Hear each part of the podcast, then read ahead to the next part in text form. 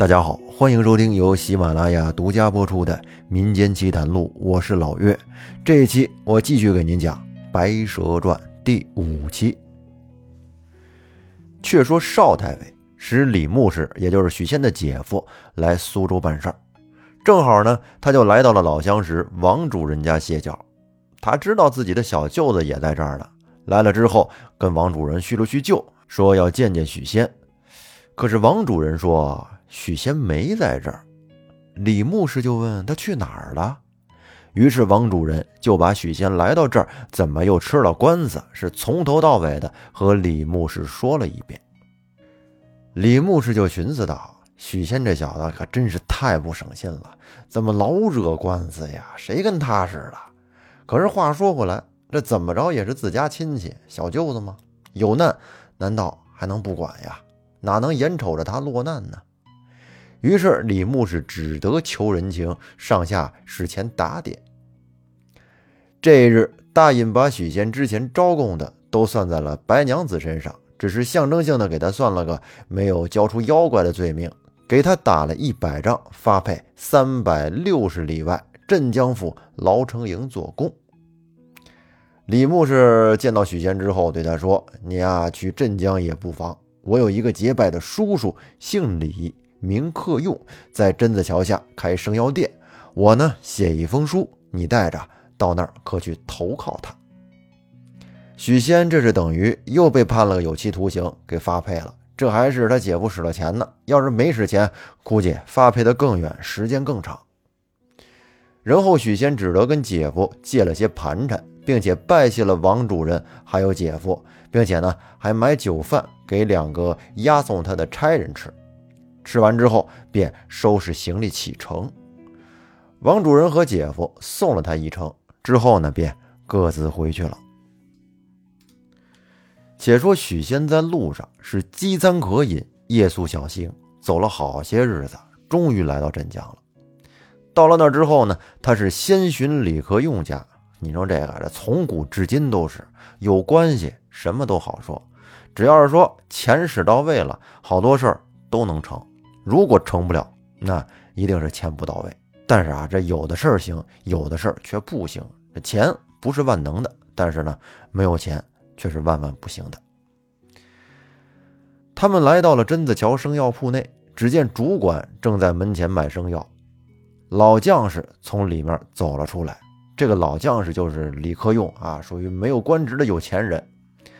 两个差人同许仙慌忙的唱了个惹说。小人是杭州李牧氏家中人，有书在此。主管接了过来，递给了老将士。老将士拆开一看，说：“你便是许仙。”许仙说：“小人便是。”于是李克用叫三人吃了饭，吩咐当值的和他们仨一块到府中下了公文，使上了钱，把许仙保领回家。押送许仙的差人呢，讨了回文。自回苏州去了，然后许仙便与当值的一同回到家中，拜谢了李克用，参见了老安人。这老安人应该就是李克用他们家老太太。李克用就见这李牧是信中说，许仙原是生药铺中的主管。你说这不巧了吗？需要什么来什么，这职业还正对口，省得培训了。于是呢，便留许仙白天在店中帮他做买卖。晚上呢，叫他去五条巷卖豆腐的王公楼上歇着。后来李克用见许仙在药店中干活十分精细，一看就是个老手，心中也是特别喜欢他。但是许仙这一来上班，又是熟人给介绍的，本来在这药铺里的主管可就有点不太乐意了。原来这药铺里边人家有两个主管，一个呢张主管。一个赵主管，这个赵主管一生老实本分，可是这张主管人不怎么样，一生啊尖酸刻薄，仗着自己岁数大，总是欺负后辈。他见现在店中又添了个许仙，心中很不痛快，恐怕老板到时辞退了他，这不是跟他抢饭碗吗？于是呢，便心生奸计，想着背地里递给许仙，悄悄的上点眼药。这是有一天，李克用来店里看看，视察一下工作，就问这老人说：“这新来的做买卖如何呀？”张主管一听，心里说：“好，就等你问呢。你这还真上套了。”于是呢，便应道说：“嗯，好是好，只是有一件，不知当讲不当讲啊。”李克用就说：“有什么一件，你可直说。”这老张说：“他呀，做买卖看人，大主买卖肯做，小主就打发去了，不做人生意，因此人都说他不好。我这也是几次劝他，他也不肯依我呀。”老员外一听便说：“哦，这个容易，我自吩咐他便是了，不怕他不依。”赵主管在一边听着这话呀。觉得张主管有点过分了，你这不是无中生有吗？于是便私下里对张主管说：“咱们都要讲和气，这许仙是新来的，你我应该照管他才是。有不是，宁可当面讲，干嘛背后去说人家呢？他要是知道了，还以为咱们嫉妒他呢。”老张说：“哼，你们这后生家晓得什么呀？你这么干。”我看以后你我都吃不上这碗饭了。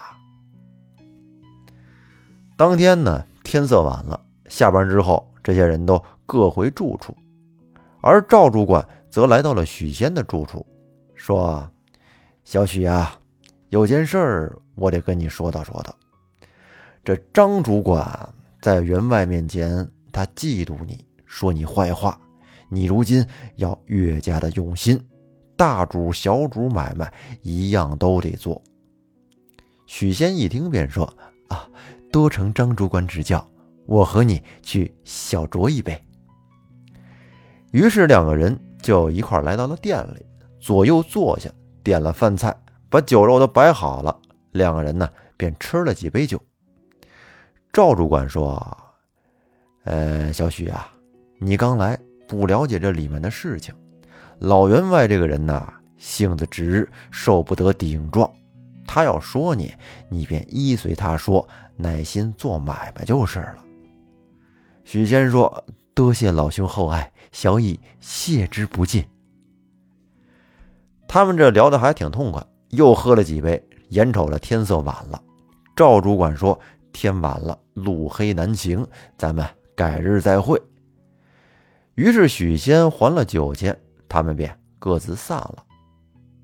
今天呢，许仙喝的有点多，有点醉了，恐怕走在路上他是晃晃悠悠的，他撞了人，于是呢，便贴着屋檐，扶着墙往回走。他这正走着呢，突然呢，就只见有一家楼上推开了窗户，把那熨斗灰倒了下来，结果。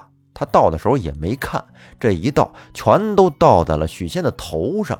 你说这倒的还挺准啊，搁谁谁不得怒了？这时许仙则站住脚，也急了，张口便骂说：“谁家的破男女不长眼睛啊？这真是好没道理啊！”然后就只见有一个妇人慌忙走下来说：“官人休要骂，是奴家的不是，一时失误了，官人休怪。”许仙是喝得迷迷糊糊的，在半醉半醒间抬头一看，此时两眼相对，在他面前的这个人正是白娘子。许仙这一看可不要紧呐，顿时是怒从心头起，恶向胆边生，无名火焰是腾腾的高起了三千丈啊，根本就按耐不住。于是他便骂道：“说你这个贼贱妖精，连累的我好苦啊！”让我连吃了两场官司，真是气死我了！你如今又到这里，还说你不是妖怪，这可真是踏破铁鞋无觅处，得来全不费功夫。许仙上前是一把就把白娘子的手腕子给抓住了，说：“你是要官修还是要私修？”白娘子也不生气，陪着笑脸说：“丈夫。”我们一夜夫妻百夜恩，这事和你说来话长。你听我说，当初这衣服都是我先夫留下的。我与你恩爱深重，叫你穿在身上，这都是为你好啊！你怎能恩将仇报呢？”许仙说：“那我那日回来寻你，你为何又不见了？主人都说你同青青来寺前看我，因何又在此间出现？”白娘子说：“那日我到寺前，听得说你被捉了去，叫青青打听不着，还以为你脱身走了。我怕他们来捉我，便叫青青连忙讨了一只船，到健康府娘舅家去了。我昨日才到这里。”我也知道，连累你两场官司，没有面目见你，你怪我也没用了。我们情意相投，做了夫妻，如今好端端的，难道能走开？我与你情似泰山，恩同东海，势同生死。你可看日常夫妻之面，去到我住处，和你百年偕老，却不是好。许仙被白娘子这么一哄。哎，他还真是单纯的就信了白娘子的话，回嗔作喜啊，转脸就高兴了起来。他这沉吟了半晌，被色又迷了心胆，顿生了流连之意。得了，今天晚上也就不回自己那儿了，直接就在白娘子楼上睡了。他们这一宿啊，睡得挺好，咱这儿不做过多解释。到了第二天，许仙来到了上河五条巷王公家，对王公说：“我妻子同丫鬟从苏州来到这儿了，他们啊没地方住，我如今呢想要叫他们搬过这里来和我一起生活。”王公也是通情达理的人，他说：“这是好事儿啊，这还用说吗？你们既然是夫妻，那就本该生活在一起。”于是呢，当日许仙就让白娘子和青青。一起搬来到了王宫楼上。